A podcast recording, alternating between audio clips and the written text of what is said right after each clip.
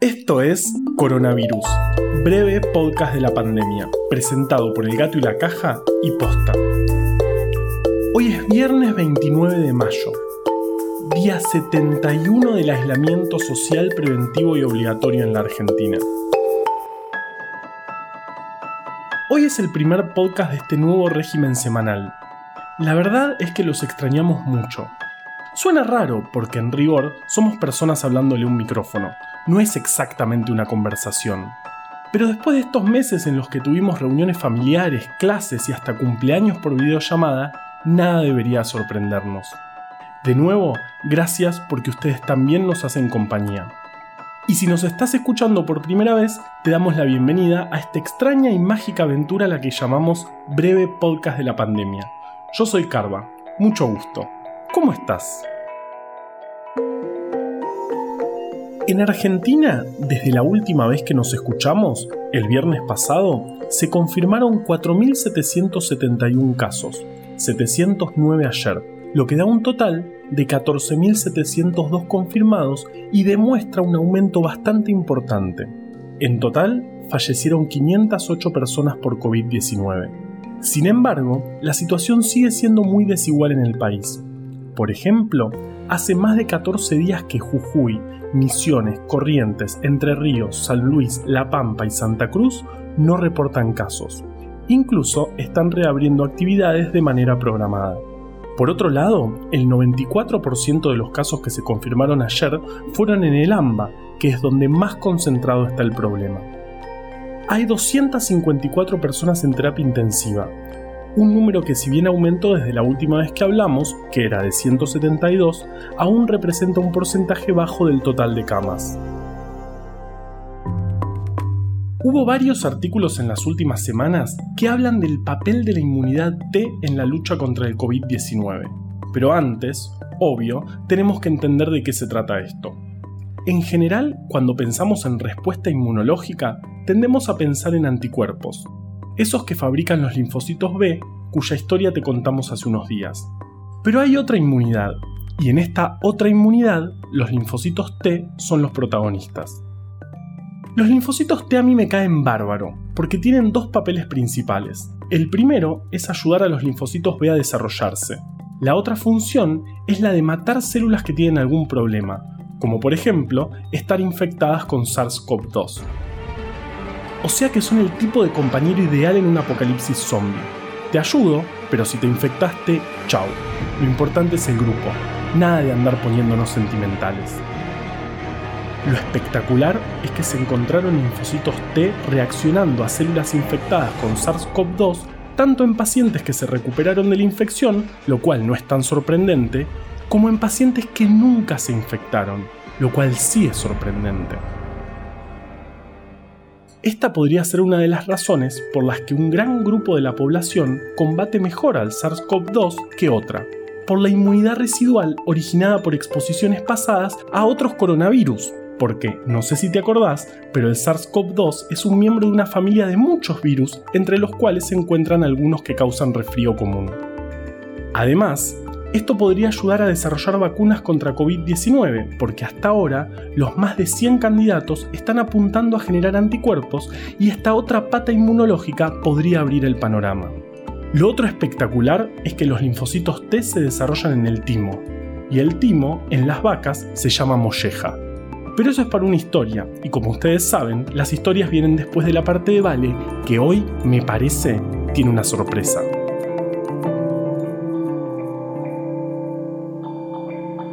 Será? Ay, no, no, no aguanto más. Un podcast renovado merece un armario renovado. Es por esto que me compré un par de vestidos nuevos por internet. Pero bueno, además vamos a inaugurar una nueva sección, entrevistas. Hoy nuestro invitado es Pedro Can, médico infectólogo, asesor del gobierno, ciudadano ilustre de la ciudad de Buenos Aires y un montón de cosas más. Pero ya todos lo conocemos, no necesita más presentación.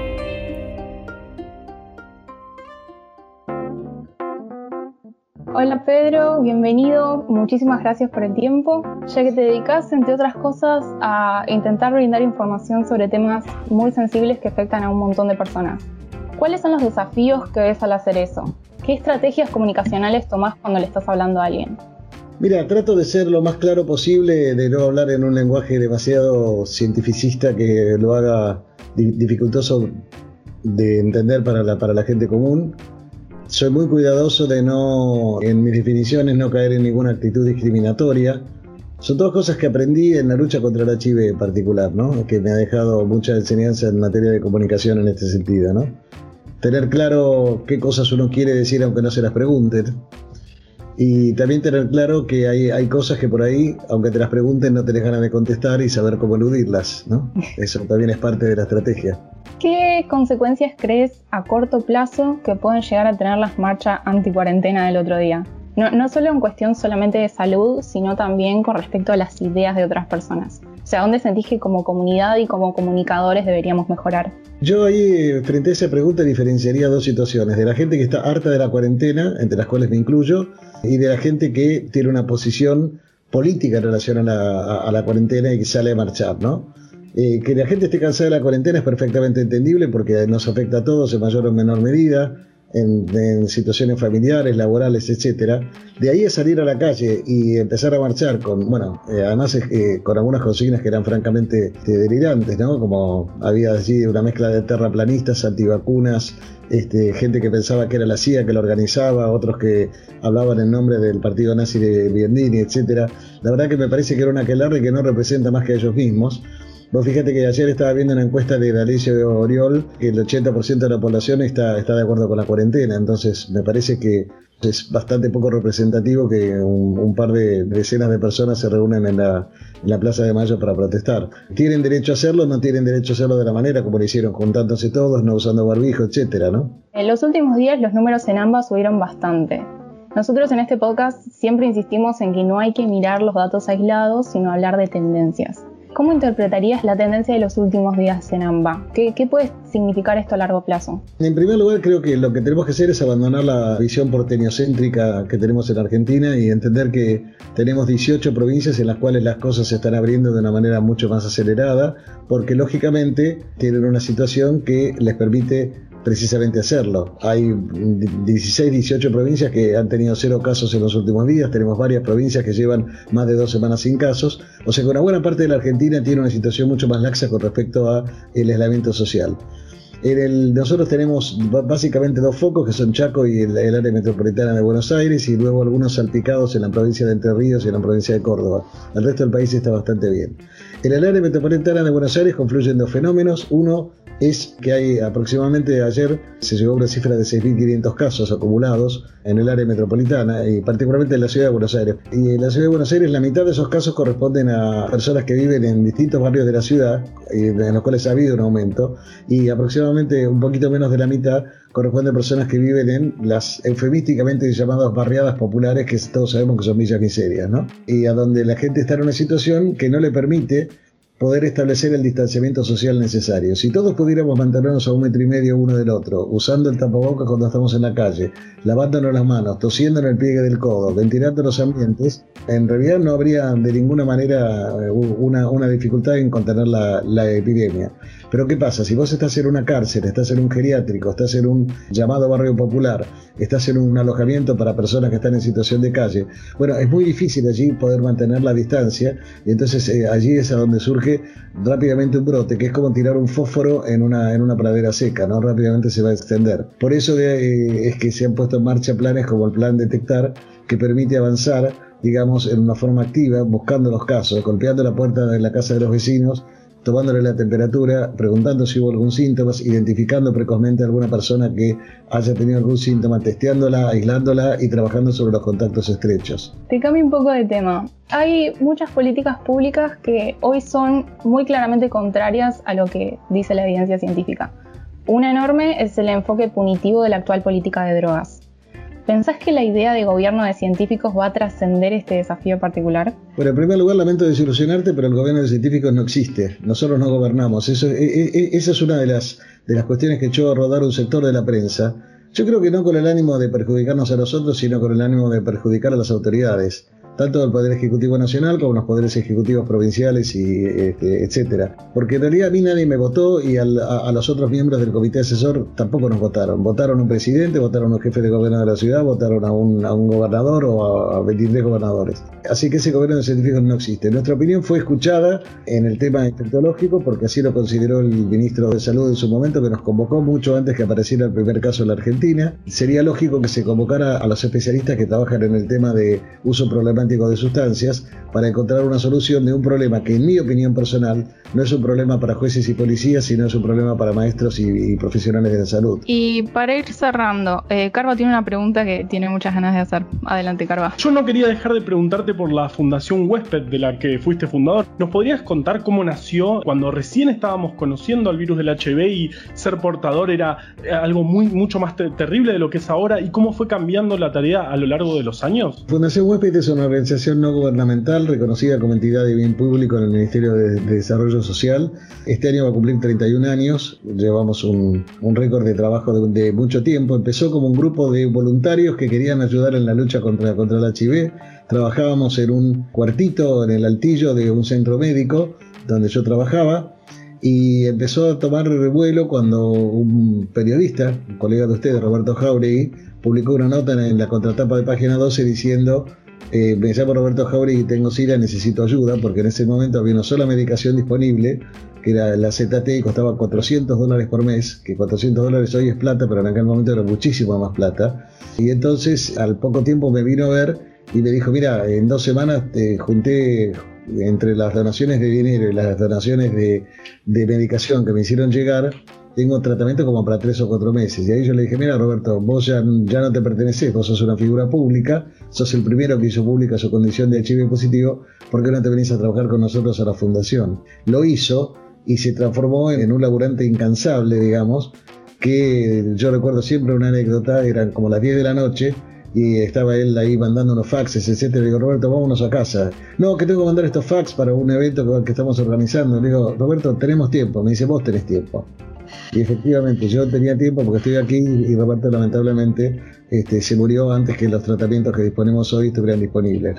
La fundación empezó trabajando exclusivamente eh, así, casi con voluntarios. Hoy tenemos más de 130 personas que este, están empleadas en relación de dependencia con nosotros. Inicialmente tomamos solamente el tema del HIV, ahora estamos trabajando en HIV, pero también estamos trabajando en hepatitis, tuberculosis, enfermedades de transmisión sexual, eh, salud sexual y reproductiva en general. Hemos tenido una participación muy importante en la promoción de la aprobación de la ley de interrupción legal del embarazo lo cual nos costó que nos atacaran el frente de nuestro local con pintura roja, con pintadas que decían asesinos aborteros, cosas por el estilo. Hemos sufrido muchas agresiones por las redes sociales, etcétera, pero bueno, es parte del riesgo. El que expone se expone de alguna manera, ¿no? Así que no, podemos este, quejarnos por eso. Y hoy, un poco forzado por las circunstancias, no, no, no estaba en nuestros planes un rol tan activo en el COVID-19, sin embargo, este, la, realidad de la salud pública nos impulsó a hacerlo y hoy estamos trabajando en varios frentes, en comunicación, en derechos. Estamos aportando, Omar Suet, que es el director de investigaciones clínicas, y yo somos parte del comité técnico asesor del ministerio. Trabajamos en tareas de comunicación y de, difusión. Tenemos eh, estudios clínicos que estamos, estamos preparando para, para, ver si podemos aportar una solución al problema. O sea que tenemos una, una cantidad de actividades muy importante. Hemos reducido la concurrencia de la gente que trabaja en el centro médico, en el, centro de asistencial, digamos, que tenemos dentro de la fundación, eh, de una manera que prácticamente solamente los, los médicos, enfermeras y eh, bioquímicos y farmacéuticos son los que están viniendo, el resto de la gente hace teletrabajo, porque es una manera también de proteger al personal, etcétera. Pensamos que podemos este, dar un granito de arena en el, en el soporte de la lucha contra el COVID-19, que requiere cosas muy parecidas al tema del HIV requiere ciencia, requiere derechos y requiere difusión, promoción, prevención, y todo eso estamos en condiciones de hacerlo con lo que aprendimos justamente en la lucha contra el HIV. Último, para para nada menor, ¿cómo estás y cómo estás llevando el aislamiento? Estoy bien, estoy bien, me fui acostumbrando, pagando un precio un poquito alto en el sentido de no ver a parte de mi familia, de, tener este, algunas dificultades, no veo a mi pareja tampoco, este, porque vivimos lejos. En fin, este, tengo circunstancias que son complicadas, pero no, me puedo quejar porque yo, este, yo sé que todos la estamos pasando mal. Como, como yo suelo decir, todos vamos a salir de la cuarentena con el pelo más largo y el bolsillo más flaco, pero la diferencia es que probablemente ustedes dos y yo esta noche vamos a cenar y, no tenemos dudas sobre eso. Y hay mucha gente que ahora está haciendo cola para tener un plato de sopa. Entonces, al lado de eso, quejarse me parece que es casi una, una situación un tanto inmoral, ¿no? Así que no, no me quejo. Muchísimas gracias de nuevo por el tiempo y hasta pronto. Gracias. Chao, chao. Entrevistados. Y no cualquier entrevistado. Empezamos con un entrevistado de lujo. No lo pueden creer. ¿Vieron que valía la pena esperar una semana? Yo estoy chocho se me sale el alma del cuerpo, lo cual nos lleva, de nuevo, a las mollejas. ¿Qué tiene que ver el alma con las mollejas? Bueno, las mollejas también se llaman timo, y no, no tienen nada que ver con Timoteo, nuestro corresponsal en Alemania. Soy Timoteo Marchini. El timo está presente en todos los vertebrados mandibulados, y en todos ellos se va achicando a medida que el animal crece hasta que desaparece en la adultez. O sea que, en el caso de nuestro corresponsal, es correcto afirmar que Timo ya no tiene timo. Al timo, la molleja, se lo conoce desde el siglo I a.C. y hay dos versiones de por qué se llama así.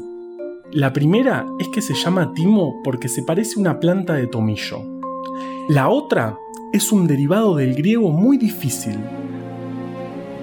Algo así como humo, espíritu, valor, coraje porque el timo está cerca del corazón y al alma, por alguna razón, siempre se le asoció al corazón y acá viene la mejor parte. Los italianos a la molleja le dicen animella, que significa alma chiquita. Después de descartar que tenía algo que ver con el alma, y como no se le encontraba una función, durante mucho tiempo se pensó que era un vestigio evolutivo. Pero ¿qué es un vestigio evolutivo? Bueno, son estructuras determinadas genéticamente que perdieron parte o el total de su función que tenían en los ancestros, pero que por alguna razón permanecieron a lo largo de la evolución. O sea, una estructura que está ahí y no tiene una función aparente. Como no genera desventaja, se queda ahí. Así tenemos coxis, que es un vestigio de las colas de nuestros ancestros, muelas de juicio o la mejor de todas, piel de gallina cuya función sería espectacular si tuviésemos mucho pelo. En ese caso, al estar por pelear, podríamos parar los pelos y hacernos parecer mucho más grandes. Pero no tenemos tanto pelo en el cuerpo y cuando se nos pone la piel de gallina, lo único que logramos es tener la piel de gallina. Cosa bastante menos útil para pelear que, no sé, un palo. ¿Qué te pasa, Mafly? ¡Gallina!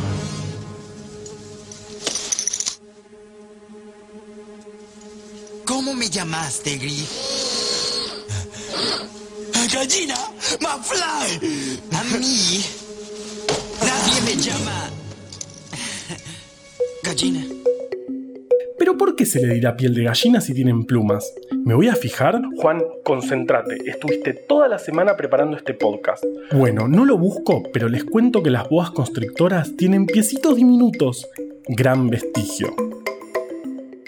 ¿Entonces el timo es un vestigio? No.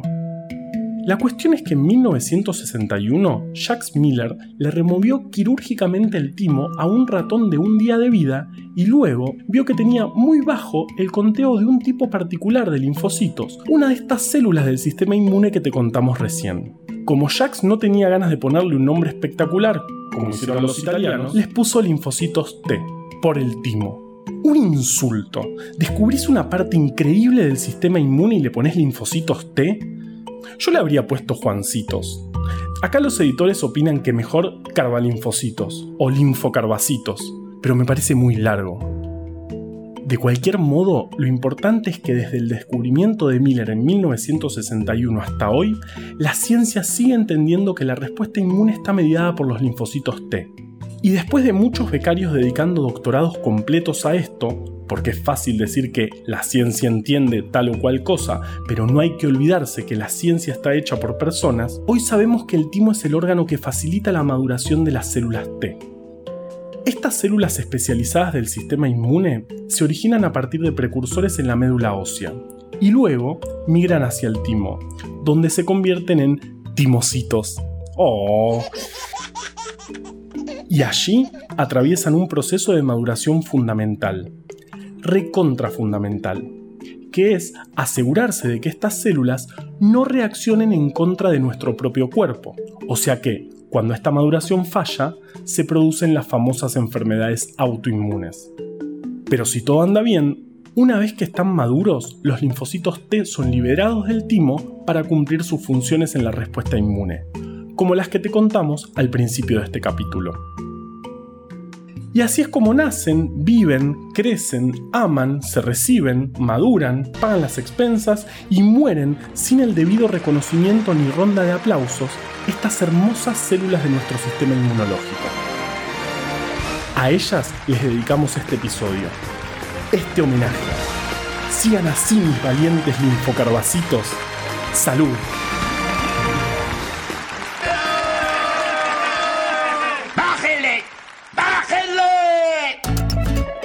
Coronavirus, breve podcast de la pandemia, es una producción original del Gato y la Caja junto a Posta.